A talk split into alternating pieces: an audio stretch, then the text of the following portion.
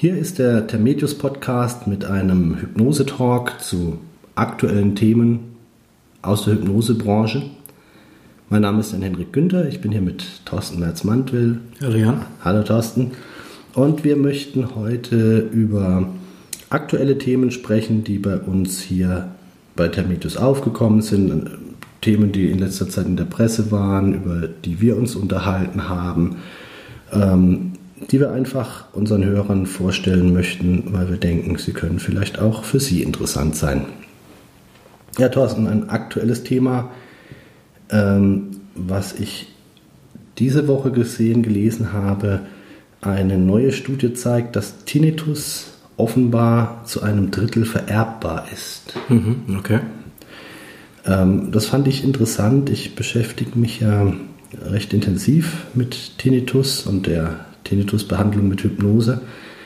Und mir ist es auch tatsächlich schon öfter begegnet in der Praxis, dass äh, es familiäre Häufungen von Tinnitus gab. Also, dass Klienten erzählt haben, dass der Bruder, die Schwester auch Tinnitus hat, dass die Mutter schon Tinnitus hatte, dass die Tante Tinnitus hat.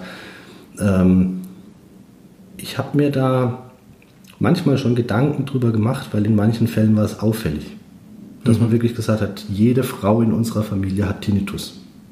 Ja. Wurde, wurde von Klienten gesagt. Äh, wo ich auch gedacht habe, okay, wenn jede Frau in dieser Familie Tinnitus hat, Tinnitus ist was recht häufiges, deswegen ist es nicht so ungewöhnlich, dass mehrere Menschen auf einem Haufen mal einen Tinnitus haben. Also es ist, es ist nicht so ungewöhnlich, dass man sagt, zwei Arbeitskollegen sitzen nebeneinander, beide haben Tinnitus.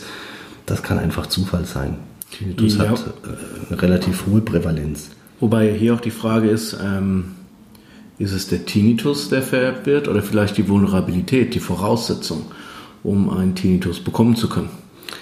Ja, ähm, das ist die große Frage, ja, die, die Vulnerabilität überhaupt einen Tinnitus zu entwickeln. Und da habe ich verschiedene, ich für mich habe da verschiedene Klientengruppen beobachtet. Einerseits den klassischen ich sage jetzt mal, äh, Alterstinnitus, mhm. ähm, der oft einhergeht mit beginnender Schwerhörigkeit.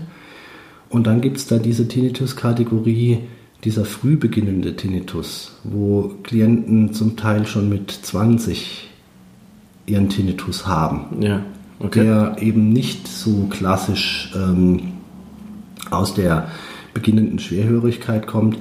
Teilweise hat er schon mit Knalltrauma oder Lärmtrauma zu tun, aber dann doch auch nicht so überzeugend, dass das sagen dann zum Beispiel Klienten, ich war in der Disco, nach dem Disco-Besuch hatte ich dann auf einmal einen schweren Tinnitus. Aber 100 andere waren an dem Abend auch in der Disco, hatten die gleiche Lautstärke, die hatten aber keinen Tinnitus daraus. Also das heißt, so eine gewisse ähm, Verletzlichkeit in dem Bezug scheint schon da zu sein mhm. bei manchen Menschen.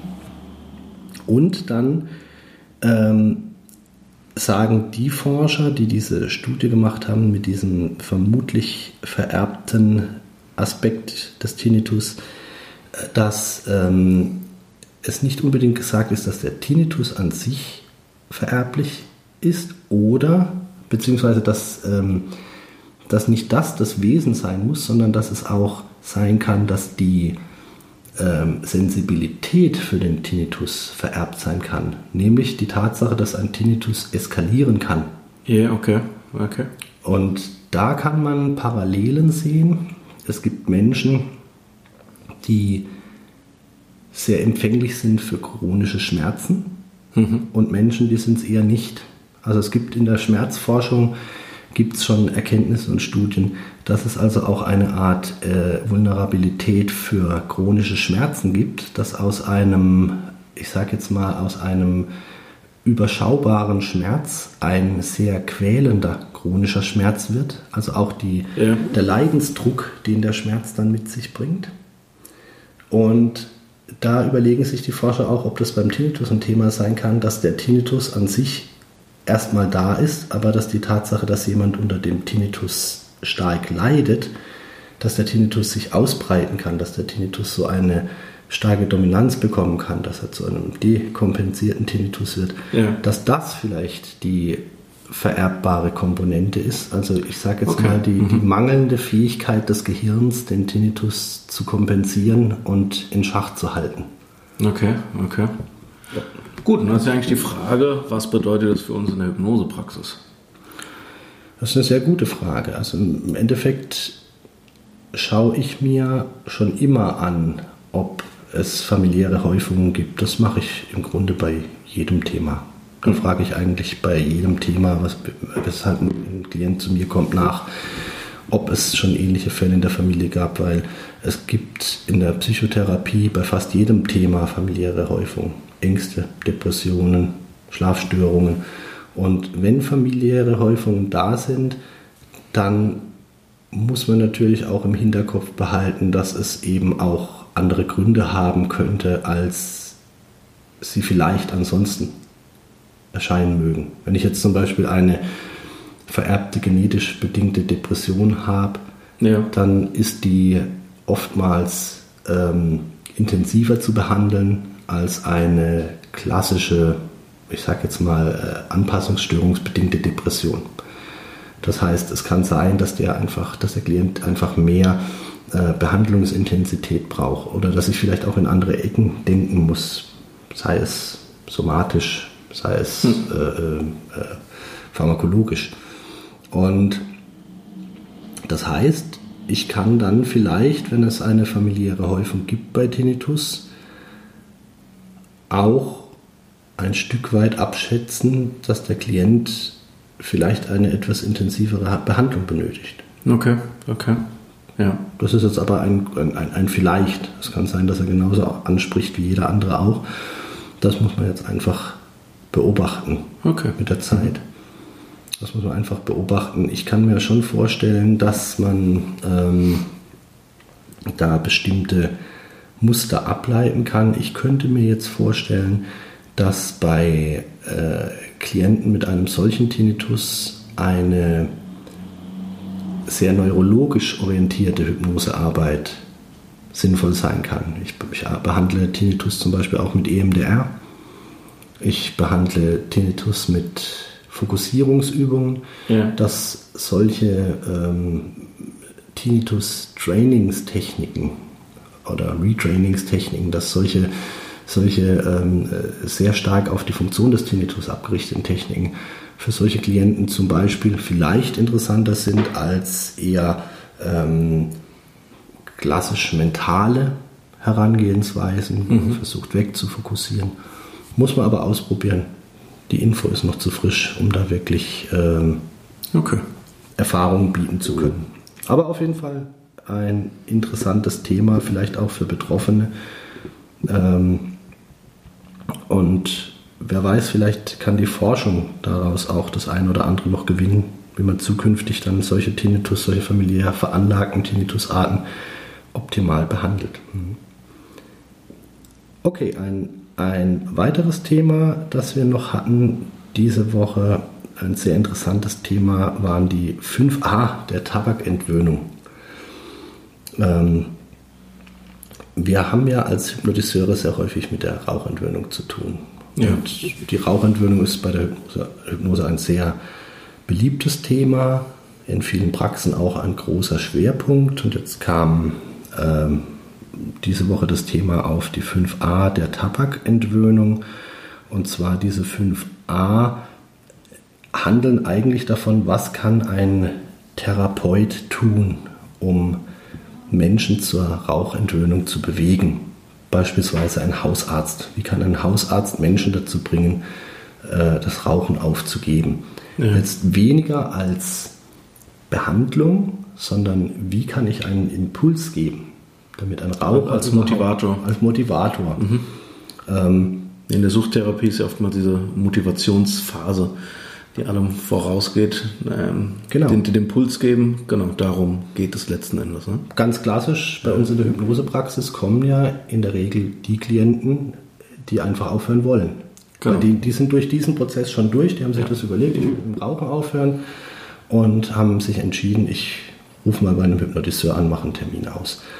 Das heißt, diese Menschen haben schon einen Initialprozess hinter sich. Ja. indem sie ja. zu diesem Entschluss gekommen sind. Was macht aber jetzt zum Beispiel ein Hausarzt, der Klienten vor sich sitzen hat, die ähm, noch gar nicht so weit sind, die noch gar nicht darüber nachgedacht haben, aufzuhören, der aber trotzdem es natürlich für sinnvoll hält, dass die Menschen im Rauchen aufhören aus gesundheitlichen Gründen. Mhm. Wie kann ein Hausarzt diese Gesundheit, die Gesundheit fördern oder diese, diesen Rauchentwöhnungswunsch unterstützen? Und in dem Zuge kamen wir eben auf das Thema, dass ja auch wir Hypnotiseure nicht nur die bereiten Rauchentwöhner abarbeiten, in Anführungszeichen, das heißt die Klienten behandeln, die aufhören wollen, sondern gerade als Hypnotiseur, der auch Rauchentwöhnung anbietet, können wir natürlich auch die Initialzünder sein, die Menschen auf die Idee bringen, mit dem Rauchen mhm. aufzuhören. Mhm.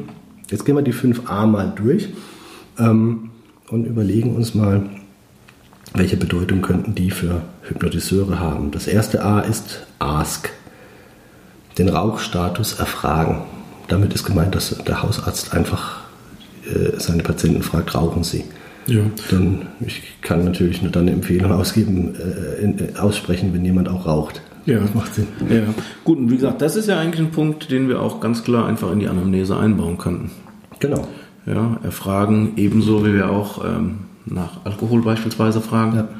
Ähm, einfach das Thema ja, Rauchen auch ansprechen. Wir haben ja auch Klienten, genau. die eben, oder sehr viele Klienten, die nicht wegen dem Rauchen zu uns kommen, sondern wegen Ängsten, wegen Schlafstörungen, wegen Depressionen. Ja. Da kann es natürlich auch für einen Hypnotiseur oder Hypnotherapeuten Sinn machen, ähm, einfach nachzufragen, rauchen sie eigentlich? Das zweite A ist ähm, Advice, einen klaren, unmissverständlichen Ratschlag geben, das Rauchen aufzugeben. Das mhm. ist natürlich auch ähm, eine Sache, wo ich denke, das sollte jeder Rauchentwöhner ja. mit dem Brustton der Überzeugung tun können, ja. äh, dass er jemandem, der raucht, sagt, ähm, es wäre gut, wenn sie es aufgeben. Denn, ich meine, da brauchen wir heute nicht mehr drüber diskutieren. Es gibt unzählige Studien bezüglich äh, Herz-Kreislauf-Erkrankungen, bezüglich Krebsrisiko. Ach, es gibt so viel. Ähm, an, natürlich kommt dann immer noch so der ein oder andere äh, Altkluge um die Ecke, der sagt, ja, mein Opa, der hat aber immer geraucht und der ist 100 geworden. Ähm, es gibt ein paar Menschen, die das Rauchen anscheinend äh, sehr gut kompensieren können. Aber Fakt ist, es gibt ganz klare Statistiken, ja. die sagen, es ist besser, dass man damit aufhört. Das heißt, auch wir als Hypnotiseure können einem Klienten, der zum Coaching bei uns ist, zu einem ganz anderen Thema auch ganz klar sagen, ich kann Ihnen empfehlen, hören Sie auf. Ja. Das ist das Beste für Sie. Zusätzlich muss man natürlich auch sagen, das Rauchen hat mehr psychische Auswirkungen, als der Raucher selbst wahrnimmt und glaubt. Also das heißt, das ständige Graving, das ständige Verlangen nach der Zigarette, das ständige Ping-Pong-Spiel zwischen Dopaminkick während und nach dem Rauchen und wieder Dopaminmangel dann, wenn die Zigarette wieder gebraucht wird. Dieses ständige Ping-Pong-Spiel kann sich auswirken auf die Konzentration ganz, ganz stark.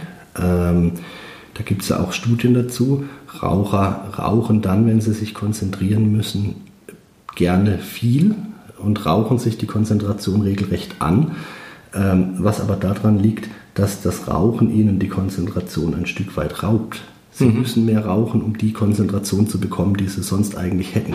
Und ja, das ja. heißt, äh, das Rauchen aufzugeben kann auch helfen, natürlich auch gelassener zu werden, denn das ständige, äh, der ständige Dopaminkick sorgt auch für inneren Stress, für mhm. innere Unruhe ein Raucher ist theoretisch auch Burnout gefährdeter, weil er sich schon allein durch das Rauchen in einen ständigen Stress bringt. Beim Rauchen ja. geht der Puls hoch, das kann man messen, das weiß man. Auswirkungen auf die Effizienz dann letzten Endes ja. auch bei der Arbeit, ja. ja. Okay. Und das heißt, ich kann mir auch vorstellen, dass so mancher Klient, der wegen eines anderen Themas kommt, auch davon profitieren könnte, das Rauchen aufzugeben. Auch wenn der erste Gedanke des Klienten oftmals ist, oh nee, und wenn ich dann noch keine Zigaretten mehr habe, dann wird es erst richtig schlimm. Tatsächlich ist es aber so, das denkt er ja aus der Sicht eines Süchtigen. Ja. Natürlich denkt er, oh mein Gott, wenn ich jetzt keine Zigaretten habe, dann, dann fehlt mir ja noch eine Krücke. Aber diese Krücke ist ja keine wirkliche Krücke, die ihm bei seinem Problem hilft, sondern die addiert sich noch im Grunde hinzu. Könnte man hier als weiteres A einfügen, Aufklärung. Was ja. passiert überhaupt im Kopf? Ja, Aufklärung, aber, ja. überhaupt das Rauchen verstehen, ja. überhaupt die, die Bedeutung des Rauchens. Da sind wir auch im, im Coaching-Sektor oftmals noch relativ in den 70ern, wo viele Kollegen noch sagen, ja, das Rauchen, der Klient raucht, um cool zu sein. Aber tatsächlich äh, hat das mit Coolsein wenig zu tun. Das ist eine Dopamin erzeugende, äh, ein, ein Dopamin erzeugender Prozess. Das ist ein, eine Abhängigkeit, die mit dem Belohnungszentrum zu tun hat. Ähm, da sind viele neurobiologische Prozesse mit im Spiel. Das heißt, das Rauchen ist ein schon durchaus komplexer Sachverhalt. Ja, und wie gesagt, die, das zweite A, das erste war wie gesagt Ask, also Fragen, überhaupt den Status erfragen, rauchen Sie. Das zweite, der Advice, die Empfehlung, es, ist, es wäre gut, wenn Sie aufhören. Ich kann es mhm. Ihnen raten. Ähm, A3 wäre dann die Assess Willingness. Also das heißt mit einer offenen Frage herausfinden, ob der Klient ähm, überhaupt Interesse hat, aufzuhören. Haben Sie schon mal drüber nachgedacht, aufzuhören? Ja. Dann kommt oft als Antwort, ich würde ja gern, aber oder ich, ich äh, ja, es wäre ja schön, wenn man einfach so aufhören könnte. Die Ambivalenz dann vorhanden. Die ne? Ambivalenz, ne? ja. Und da kann man eben äh, dann einhaken in, und ins vierte A übergehen, Assist das heißt, wir können Unterstützung anbieten, können dann sagen, ja, es wäre schön, aber für dieses Aber kann ich Ihnen was anbieten, wie Sie leichter damit zurechtkommen. Ich kann Ihnen helfen dabei. Äh, wir können das natürlich sehr gut über die Hypnose. Ja. Andere tun es mit Hilfe der Akupunktur. Es gibt Entwöhnungsvarianten verhaltenstherapeutischer Art, wo man auch mit diesen ganzen Nikotinpflastern und Nikotinkaugummis und es, da gibt es also verschiedenste verschiedenste Wege. Die Hypnose hat sich sehr bewährt. Da können wir auch absolut dahinter stehen, das anzubieten. Und ähm, wenn der Klient ohnehin schon beim Hypnotiseur ist, kann sich das Ganze dann oftmals auch gut kombinieren lassen. Bei der Assess Willingness, ähm, bei der Bereitschaft mit dem Rauchen aufzuhören, da muss man natürlich genau hinhören. Es gibt natürlich auch äh, Klienten, die dann sagen, nö, kommt für mich nicht in Frage ich rauche gern und ich rauche weiter. Das hat keinen Sinn, mit ja. den Klienten in dem Moment zu diskutieren, weil ähm, ich möchte demjenigen ja nicht, ich möchte ihn ja nicht zu nichts überreden. Ich kann ihm aber trotzdem sagen, alles klar, wir haben darüber gesprochen, Sie kennen meine Meinung, ich empfehle es Ihnen aufzuhören. Ähm, Sie wissen, ich bin da, sprechen Sie mich gerne an, und wenn sie vielleicht mal irgendwann an dem Punkt sind, dann reden wir drüber. Und ich muss jetzt nach vielen Jahren der Rauchentwöhnung sagen, das ist schon oft passiert, dass, dass Klienten, aber auch Bekannte zu mir gesagt haben, ach ja, du machst Rauchentwöhnung, könnte ich mir ja gar nicht vorstellen. Das ist ja, oh nee, oh, mm, nee, nee, nee, nee, und das Rauchen und mein Zigarettchen und ach Gott, mein zum Kaffee. Und wo ich dann auch einfach gesagt habe, ja okay, kein Thema ich kann denjenigen, die aussteigen möchten, die äh, aufhören möchten, kann ich helfen, die kann ich unterstützen. Aber ich bin ja nicht da, jemanden dazu zu überreden, mit dem Rauchen aufzuhören. Und ich habe oft beobachtet, dass äh, diese Menschen dann mit einiger Verzögerung zu mir kamen. Ja, weil es vielleicht aber trotzdem der entscheidende Impuls war. Ja. ja, weil ein Gespräch darüber vielleicht der entscheidende Impuls war, der etwas gestartet hat in demjenigen und der ihn zum Überlegen gebracht hat. Und dann hat es vielleicht noch ein paar Wochen, Monate gedauert, aber irgendwann war der Punkt dann einfach da. Ähm, das heißt, wir können durchaus mit unserer Arbeit auch äh, da etwas pflanzen. Ja. Wir können da einen Prozess begünstigen. Ja, und nach dem Assist, also der, der Assist ist äh, der, das vierte A, also die Unterstützung anbieten. ähm, kommt dann der, das fünfte A, Arrange Follow-up. Das heißt, ähm, die Fortsetzung organisieren, arrangieren. Und das heißt, ich kümmere mich dann auch drum oder biete etwas an, damit es dann auch stattfindet. Ja, also ich ja. biete die Hypnose an und ich führe dann die Hypnose durch. Im Falle des Hausarztes, äh, wie gesagt, die 5a-Methode äh, sind wir drauf gestoßen, auch äh, als, als Empfehlung für Hausärzte. Der Hausarzt selber hat zum Beispiel keine Entwöhnungsmethoden teilweise oder führt sie nicht selber durch. Das heißt, der Hausarzt, der empfiehlt dann und sagt hier, es gibt hier eine Website oder es gibt hier einen, einen Workshop oder es gibt hier jemanden, der so ein Programm äh, anbietet. Selbsthilferatgeber, genau. Ja. Und das Follow-up arrangieren heißt, ich gucke nochmal, hat es denn geklappt? Hat es der Klient überhaupt gemacht? Ich unterstütze noch ein bisschen. Ja. Ich unterstütze bei dem Prozess, weil es manchmal, der Klient ist dann schon in so einer ambivalenten Phase und sagt, ich möchte gern aufhören, aber irgendwie, ich, ich komme noch nicht so richtig ran. Und wenn dann nichts mehr an Input kommt, dann kann auch sein, dass die Sache wieder einschläft. Deswegen kann es durchaus Sinn machen zu sagen, wenn jetzt jemand das schon mal geäußert hat, ich möchte mit dem Rauchen aufhören, dass ich einfach dranbleibe und denjenigen unterstütze, dass ich den nach einiger Zeit nochmal anspreche und sage, und hat sich schon was ergeben, kann ich irgendwo helfen. Das kann ich selbst sein, als Hypnotiseur, der das anbietet. Ähm, in solchen Fällen möchte ich aber auch nicht den Eindruck erwecken, dass es mir jetzt darum geht, dass ich ihm was verkaufen will. Mhm. Also das heißt, ähm, ich kann auch genauso jemanden empfehlen oder kann sagen, wenn Hypnose nicht ihr Weg ist, wenn sie nicht das Gefühl haben, dass die Hypnose für sie das ist, wo sie. Ein Kollege, der Akupunktur macht. Genau. Ja. Hier mhm. gibt es im Ort einen Kollegen, der macht Akupunktur oder ich kenne da einen Kollegen, der macht da ein rauchfreien 10-Schritten-Programm oder ja. ähm, hier geht es ja auch einfach um eine, eine therapeutisch-ethische Verantwortung, dass ich einfach auch den Menschen helfen möchte, dass sie in, in ihre Rauchfreiheit kommen, wenn sie, ja. das, wenn sie das möchten. Und da Natürlich werden viele Klienten dann äh, sagen, wenn ich schon mal hier bin, machen Sie doch mal. Ähm, und ich führe die Rauchentwöhnung durch, aber wie gesagt, mir geht es in dem Moment auch darum, irgendwie so ein bisschen ein Botschafter zu sein für die Rauchentwöhnung. Und auch ein Botschafter, der aufgrund seiner Berufserfahrung natürlich auch sagen kann, ich habe Menschen erlebt, die haben es selbst für unmöglich gehalten, mit dem Rauchen aufzuhören und haben es geschafft. Ich habe Menschen erlebt, die haben ganz, ganz tolle gesundheitliche Prozesse nach der Rauchentwöhnung erlebt, wo wirklich der Diabetes sich verbessert hat, wo wirklich die Atmung sich verbessert hat, das, das Herz-Kreislauf-System. Ich habe also wirklich schon viele tolle Dinge erlebt mit der Rauchentwöhnung. Und auch wenn jemand vor mir sitzt, der sagt, ich kann mir gar nicht vorstellen, mit dem Rauchen aufzuhören, kann ich eben überzeugt sagen, ich kann das verstehen, aber ich habe Menschen erlebt, die konnten sich genauso wenig oder noch viel weniger vorstellen und die haben es auch geschafft. Also ich kann auch aus meiner Erfahrung einfach ja. Hilfestellung geben.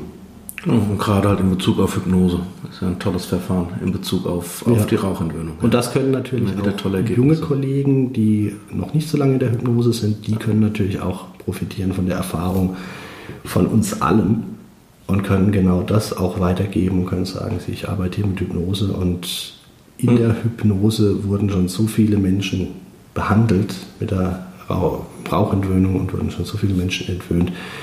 Und das waren zum Teil eben ganz, ganz tolle Effekte. Ja, also das als Tipp, liebe Zuhörer, wenn Sie selbst in der Praxis aktiv sind, sprechen Sie es ruhig aktiv an. Sprechen Sie ruhig aktiv mit Ihren Klienten darüber, ob diese rauchen und bieten Sie Ihre Unterstützung an. Wenn Sie selbst nicht Rauch entwöhnen, wenn Sie selbst ja, vielleicht auch in dem Fall nicht entwöhnen möchten, gibt ja auch immer wieder Fälle, wo man einfach sagt, okay, ich arbeite jetzt mit dem Klient an dem und dem Thema. Ich fände es eigentlich fast besser, wenn das der Akupunkteur macht oder wenn das jemand anderes macht, aus welchem Grund auch immer. Machen Sie sich bewusst, Sie sind als Coach oder Therapeut oftmals auch eben ein Initiator, der solche Prozesse begünstigen kann und sie können damit Menschen auch echt was Gutes tun. Das kann auch genauso sein außerhalb der Rauchentwöhnung, wenn Sie es jetzt äh, einem, einem Klienten empfehlen, gehen Sie doch mal zu Ihrem Arzt und lassen Sie sich die Schilddrüse untersuchen, wenn, wenn Sie den Verdacht haben, dass da was an der Schilddrüse sein könnte. Ja. Auch das könnte für einen Klienten ein großer Schritt sein, die richtige Empfehlung, die ihn in die richtige Richtung bringt. Also wir sind als Hypnotherapeuten, als Hypnosecoach, als Hypnotiseure, sind wir auch Bestandteil dieses Systems, dieses Gesundheitssystems, ähm, auch wenn wir gar nicht gesundheitlich arbeiten, also auch ein Hypnose-Coach, der jetzt im Business-Coaching unterwegs ist, hat trotzdem das Potenzial, ähm, äh, seine Klienten dabei unterstützen, zu unterstützen, gesund, gesünder zu leben. Ja. Ich, ich denke, das ist ein ganz wichtiger Punkt, weil oftmals die Leute nur den Klienten in ihrer Praxis sehen. Ähm, aber wie du schon gesagt hast, so als Teil des Gesundheitssystems, ja. übergreifend. Ähm, ja, und gerade auch wenn man ein, ein gutes Netzwerk hat, ja auch tolle Ergebnisse erzielen kann. Ja. ja zusammen mit dem Hausarzt, Osteopath, ähm, Akupunkteur, ja, ähm, schöne Zusammenarbeit und dann halt auch tolle Ergebnisse. Ja, ja. Für die Zufriedenheit des Klienten letzten Endes, richtig. Ja, ich kannte mal eine Hausärztin und ähm, die sagte beim Rausgehen, wenn Klienten rausgingen, gab sie ihnen immer noch mit auf den Weg. Und denken Sie dran, gesund leben und regelmäßig Sport. Hm. Das hat die jedem gesagt, der rausging, der bei ihr in der Behandlung war. Das hat sie jedem mit auf den Weg gegeben. Gesund leben und Sport. Das ist jetzt kein sehr konkreter Hinweis. Aber es ist trotzdem nochmal so dieses, meine Hausärztin hat mir gesagt, ich soll gesund leben und ich soll mich bewegen. Und so mancher hat daraufhin nach einem ganz normalen Termin bei, ihm, bei ihr gesagt, na gut, komm, ich hole noch mal das Fahrrad aus dem Keller, ich fahre mal eine Runde. Die Hausärztin hat gesagt, Sport. Manchmal ist es einfach so ein, äh, ein kleiner Impuls, der gegeben ja. werden äh, muss und kann, der dann den Menschen auch dazu animiert, etwas für sich Sinnvolles zu tun. Finde ich eine tolle Sache und ähm, ähm, wie gesagt, es kostet nicht viel Mühe, das Thema mit einzubinden und einfach zu fragen, rauchen Sie? Das ist in der Anamnese keine, kein großer Aufwand. Nochmal kurz die 5a zusammengefasst. Also, ich habe sie mir hier notiert, eine Sekunde. Jetzt sind sie natürlich, jetzt sind sie natürlich, ja, ja, hier. Das erste A war also Ask, den Rauchstatus erfragen. Das zweite war der Advice, einen klaren, unmissverständlichen Ratschlag geben, das Rauchen aufzugeben. Ich kann Ihnen empfehlen, hören Sie auf. Es ist gut für Ihre Gesundheit. Sie mindern viele Risiken. Das ist eine, eine gute Sache und es kann Ihnen auch psychisch gut tun. Abgesehen natürlich vom finanziellen. Das dritte A war Assess Willingness, also die Bereitschaft zur Rauchentwöhnung abfragen, haben Sie schon mal drüber nachgedacht? Was denken Sie selbst über das Rauchen? Wie ist selbst Ihre Haltung, um herauszufinden, ob derjenige sagt, ja, ich weiß, es ist eine blöde Angewohnheit, oder ob er sagt, nö, warum, mir egal, ich rauche einfach. Ähm, das vierte A, Assist, die Unterstützung anbieten, die Möglichkeit, ähm, etwas zu unternehmen, dass man sagt, ich kann da was für Sie tun, mit Hilfe der Hypnose, oder ich kann Ihnen auch andere Dinge anbieten, wie sie mit dem Rauchen aufhören können. Und das fünfte A, Arrange Follow-up, wenn ich mit jemandem schon mal über, den, über das Thema im Gespräch war, dass ich dranbleibe und zum Beispiel mir notiere beim nächsten Termin nochmal anzusprechen und hat sich schon was getan, haben sie was unternommen, hat mit der Rauchentwöhnung ist schon was vorangegangen, denn eben manche Klienten brauchen dann nochmal so einen kleinen Schubs. Ja. Und dann haben wir unser Mögliches natürlich getan. Die endgültige Entscheidung liegt natürlich beim Klienten, das ist ganz klar. Wir können und wollen niemanden zwingen. Ähm, ich bin auch kein äh, rauchfreie Prediger, der durch die Lande zieht und äh, Menschen, Menschen anspricht, sie sollen das rauchen lassen. Äh, ich biete es an. Ich kann mit Menschen ins Gespräch gehen, aber ich fühle mich nicht berufen, Menschen zu kritisieren für, für ihr Rauchen. Ähm, aber ich merke, dass diese Haltung bei vielen Menschen äh, gerade gut ankommt, dass jemand nicht allzu missionarisch daherkommt, sondern dass jemand ähm, offen über das Thema spricht und sagt, hast du schon mal überlegt aufzuhören? Es gibt Möglichkeiten aufzuhören. Oftmals ist es ja auch dann genau das, dass man auch sagt, ich kenne jemanden, der hat aufgehört. Die Menschen brauchen ja oftmals auch eine, eine Vorlage, ähm, um an sich selber glauben zu können. Ja, und letztendlich ein therapeutisches Angebot liefern. Ja. Ähm, zu dem der Klient ja auch recht hat, Nein zu sagen, möchte er nicht. Ja? Richtig. Aber das Angebot zu machen. Das Angebot machen, genau. Ja, okay. Ein weiteres Thema hatten wir noch diese Woche auf dem Tisch und zwar die Fragestellung, ähm, wo kommt denn nun eigentlich die Neurodermitis her? Und zwar war in letzter Zeit öfter in der Presse zu lesen, dass die Neurodermitis mit der Salzkonzentration in der Haut zu tun haben könnte. Also Forscher haben beobachtet, dass Neurodermitis-Patienten häufig eine erhöhte Salzkonzentration in der Haut haben, an den Stellen, an denen dann die Neurodermitis auch auftritt. Und da kam dann immer wieder die Frage auf, ist Neurodermitis denn nun eher ein allergisches Problem? Ist es eher ein somatisches Problem oder ist Neurodermitis jetzt eher ein psychisches, neurologisches Thema? Mhm. Ja. Das ist immer wieder die Frage und ähm, wir haben ja jetzt auch schon relativ viele Neurodermitis-Patienten behandelt mit Hypnose und äh, ich persönlich habe das Gefühl, dass es, ja, ich sage jetzt mal zwei grundlegende Arten von Neurodermitis gibt. Wenn ich jetzt so meine Klienten der letzten Jahre Revue passieren lasse, und zwar habe ich einmal Neurodermitis-Klienten, bei denen erscheint es sehr, sehr neurologisch und sehr, sehr mit der Psyche verknüpft. Das heißt, es sind Klienten, bei denen gehe ich in die Behandlung, arbeite mit der Hypnose und wir haben oftmals so ja fast schon Sekundenphänomene. Also das heißt, wir haben Verbesserungen von einem auf den anderen Tag. Gerade so auf hypnotische Tiefenentspannung ist so eine genau. Anwendung, ne? auf die ja. die Leute sehr stark ansprechen, ja. gegebenenfalls. Ja. Wir fahren das Nervensystem in den Ruhezustand. Äh, wir entschärfen zum Teil auch äh, psychologische Background-Auslöser. Also wir entschärfen vielleicht Stresssituationen, wir entschärfen vielleicht Ärger, Wut, Frust. Und die Neurodermitis reagiert schnell und deutlich. Mhm. Das sind dann oftmals aber auch Klienten, die von sich auch sagen, wenn ich in Stress bin, wenn ich unruhig bin, wenn ich äh, Probleme habe, dann fängt meine Haut an, besonders stark zu blühen, zu aktiv ja. zu werden.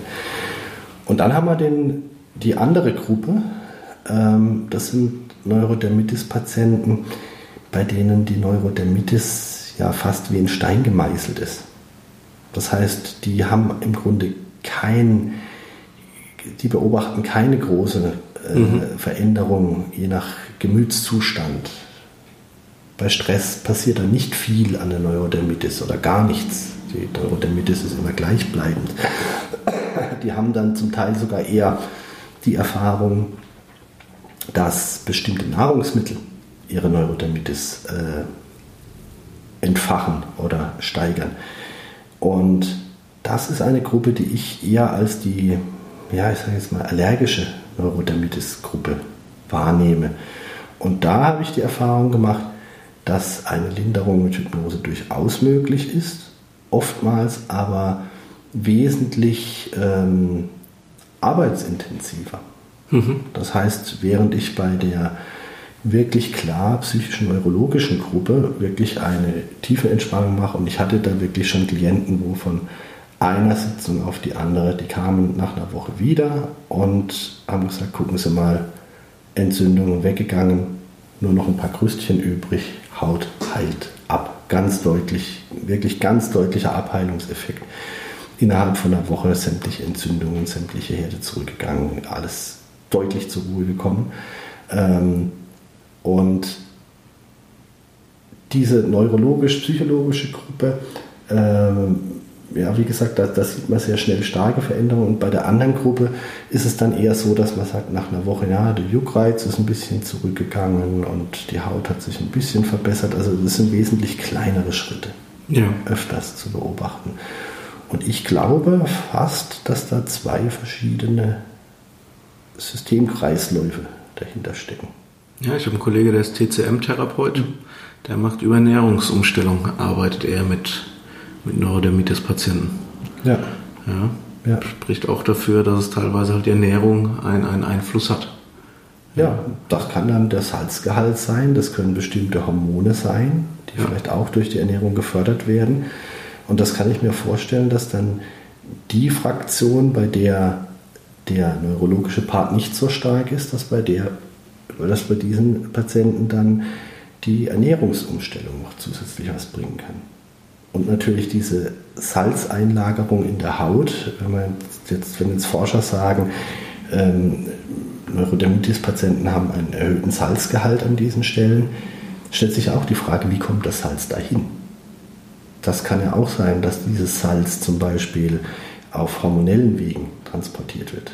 Wir, wenn wir schwitzen, dann scheiden wir Mineralien aus. Das kann ja sein, dass das über die Schweißdrüsen passiert.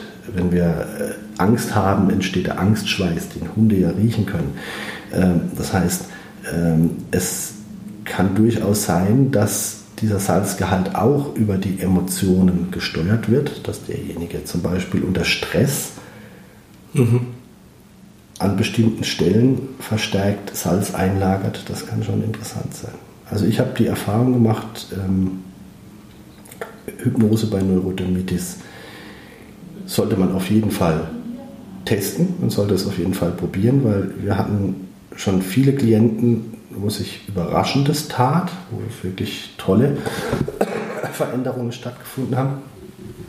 Ähm, es gibt auch Klienten, bei denen es etwas längere Zeit braucht oder ergänzende Behandlung, jetzt eben zum Beispiel Ernährungsumstellung oder ähm, ich habe schon ganz verschiedene Sachen erlebt. Auch zum Beispiel Sauerstofftherapie, die da geholfen hat. Oder ähm, natürlich gibt es auch den Bereich der Salben, dass man natürlich auch mit entsprechender Salbentherapie, habe ich auch schon von Kollegen gehört, dass sie gute Erfahrungen gemacht haben. Ähm, ja, ich würde auf jeden Fall anregen wollen, dass die Kollegen, die mit Neurodermitis arbeiten, vielleicht sich über dieses Thema auch Gedanken machen, weil man ist sonst manchmal ratlos und sagt, warum hatte ich denn jetzt letzte Woche einen Klienten, bei dem habe ich die Behandlung gemacht und das hat so wunderbar geholfen. Und jetzt habe ich einen anderen Klienten mit scheinbar identischen Grundvoraussetzungen. Ich mache die gleiche Behandlung und die Behandlung schlägt einfach nicht so ein. wie, wie die andere. Und da bin ich der Meinung, dass es einfach zwei unterschiedliche Ursachenkreisläufe sein können. Ja, ja spannender Gedanke. Definitiv. Das ist sicherlich äh, ein Thema, das wir auch weiter verfolgen sollten ähm, im Zusammenhang mit der Neurodermitis. Denn ich glaube, ähm, das kann schon ausschlaggebend sein für eine erfolgreiche Behandlung. Und dann natürlich die Fragestellung, was mache ich in welchem Fall. Ich handhabe das immer so, dass wenn ein Neurodermitis-Patient zu mir kommt, dass ich äh, empfehle, wir beginnen mit einer kurzen, intensiven Behandlung. So ein Klassiker sind drei Sitzungen im Zeitraum am besten, da mache ich dann am liebsten so anderthalb Wochen. Also die ersten zwei Sitzungen am besten in der ersten Woche und also das sagen wir jetzt mal mhm. Montag, Donnerstag, Montag zum Beispiel, äh, die drei Sitzungen verteilen, ähm, damit ich eine gewisse Intensität da reinbringe. Ja. Damit, ich, damit ich da, wenn ich jetzt, da ich bei der Neurodermitis gern auch mit äh, tiefen Trancen und mit äh, Deep States arbeite, ähm, dann habe ich da auch gerne entsprechende Intensität drin. Und dann empfehle ich dann gucken wir mal. Also wir machen diese drei Sitzungen und da haben wir jetzt einfach schon eine, bestimmte Quote an Klienten, denen es da schon bei denen schon eine deutliche Veränderung zu erkennen ist. Und anhand der Veränderung machen wir dann fest, wie es weitergeht. Mhm. Ich, hatte schon, ich, hatte schon, Klienten, bei denen einfach die akute Neurodermitis nach den drei Sitzungen so weit abgeklungen waren, dass die gesagt haben, okay, ist gut erstmal. Da sage ich dann, wir telefonieren wieder, falls es aufblüht, falls zum Beispiel ein neuer Stressschub die Neurodermitis wieder antriggert. Denn ich habe die Erfahrung gemacht, ähm, man kann, äh, die Neurodermitis ist oftmals auch wie eine Vulnerabilität, auch eine Empfänglichkeit. Das heißt, man kann sie in den Griff bekommen, sie heilt ab. Wenn dann aber wieder was stark Belastendes passiert, was das Stresslevel wieder drastisch erhöht, dann kann die auch durchaus mal wieder ausbrechen. Ist dann aber nicht, ist kein Beinbruch, man kann sie dann im Grunde wieder abfangen. Und dann verbleibe ich mit den Klienten meistens so, dass ich sage, okay, alles in Ordnung, falls was sein sollte, rufen sie an. Und da habe ich auch durchaus Klienten, die dann alle Viertel, Halbjahr mal anrufen okay. und sagen, ja. okay, jetzt war gerade in der Arbeit, war Halligalli, da war Urlaubsvertretung, drei Kollegen krank und plötzlich hat die Haut wieder angefangen, Probleme zu machen. Alles klar, arbeiten wir wieder drin. Und es gibt aber auch eben andere Klienten, wo ich nach diesen dreimal, nach diesen drei Behandlungen, wo man einfach sieht, okay, ähm, Juckreiz hat nachgelassen, bisschen besser ist es geworden, wo ich dann zum Beispiel sage, wir können jetzt in eine laufende Fortbehandlung mhm. weitergehen. Oder wo ich sage, wir arbeiten mit einem Selbsthypnose-Konzept, dass derjenige dann äh, selbst auch aktiv täglich was dran tun kann, je nachdem, wie, der, wie das Interesse daran ist. Und das muss man so ein bisschen eintarieren und ähm, da kann man aber eigentlich bei fast jedem Klienten äh, signifikant was bewirken, meiner Erfahrung nach. Ja, okay. Ja. Wir haben auch im Shop einen Text über die Hauthypnose. Das ist auch ein Text, der sich ähm, in dem Zusammenhang bewährt hat, weil ich setze bei der Neurodermitis auch gern eine Kombination ein aus Tiefenentspannung, zielführenden Suggestionen, so wie man, wie wir es vorhin gehört haben, dem Raucher manchmal einfach sagen muss, es wäre gut für Sie, wenn Sie aufhören. So muss man manchmal auch dem Unterbewusstsein sagen, es wäre gut, wenn du Zeit für Veränderung. Ja. Wenn, du, wenn du die Haut reparieren würdest, ne, zum Beispiel. Ja. ja, okay, das waren jetzt mal so drei aktuelle Themen, über die wir in letzter Zeit gesprochen haben und diskutiert haben. Und liebe Zuhörer, an diesen Themen wollten wir Sie teilhaben lassen und äh, ich hoffe, Sie konnten ein bisschen was daraus für sich gewinnen, würde mich sehr freuen. Und es würde uns natürlich auch freuen, wenn Sie uns wieder einschalten. Ja, vielen Dank, Thorsten. Danke, ja. Und dann würde ich sagen, bis zum nächsten Mal. Bis bald, ja. Tschüss. Tschüss.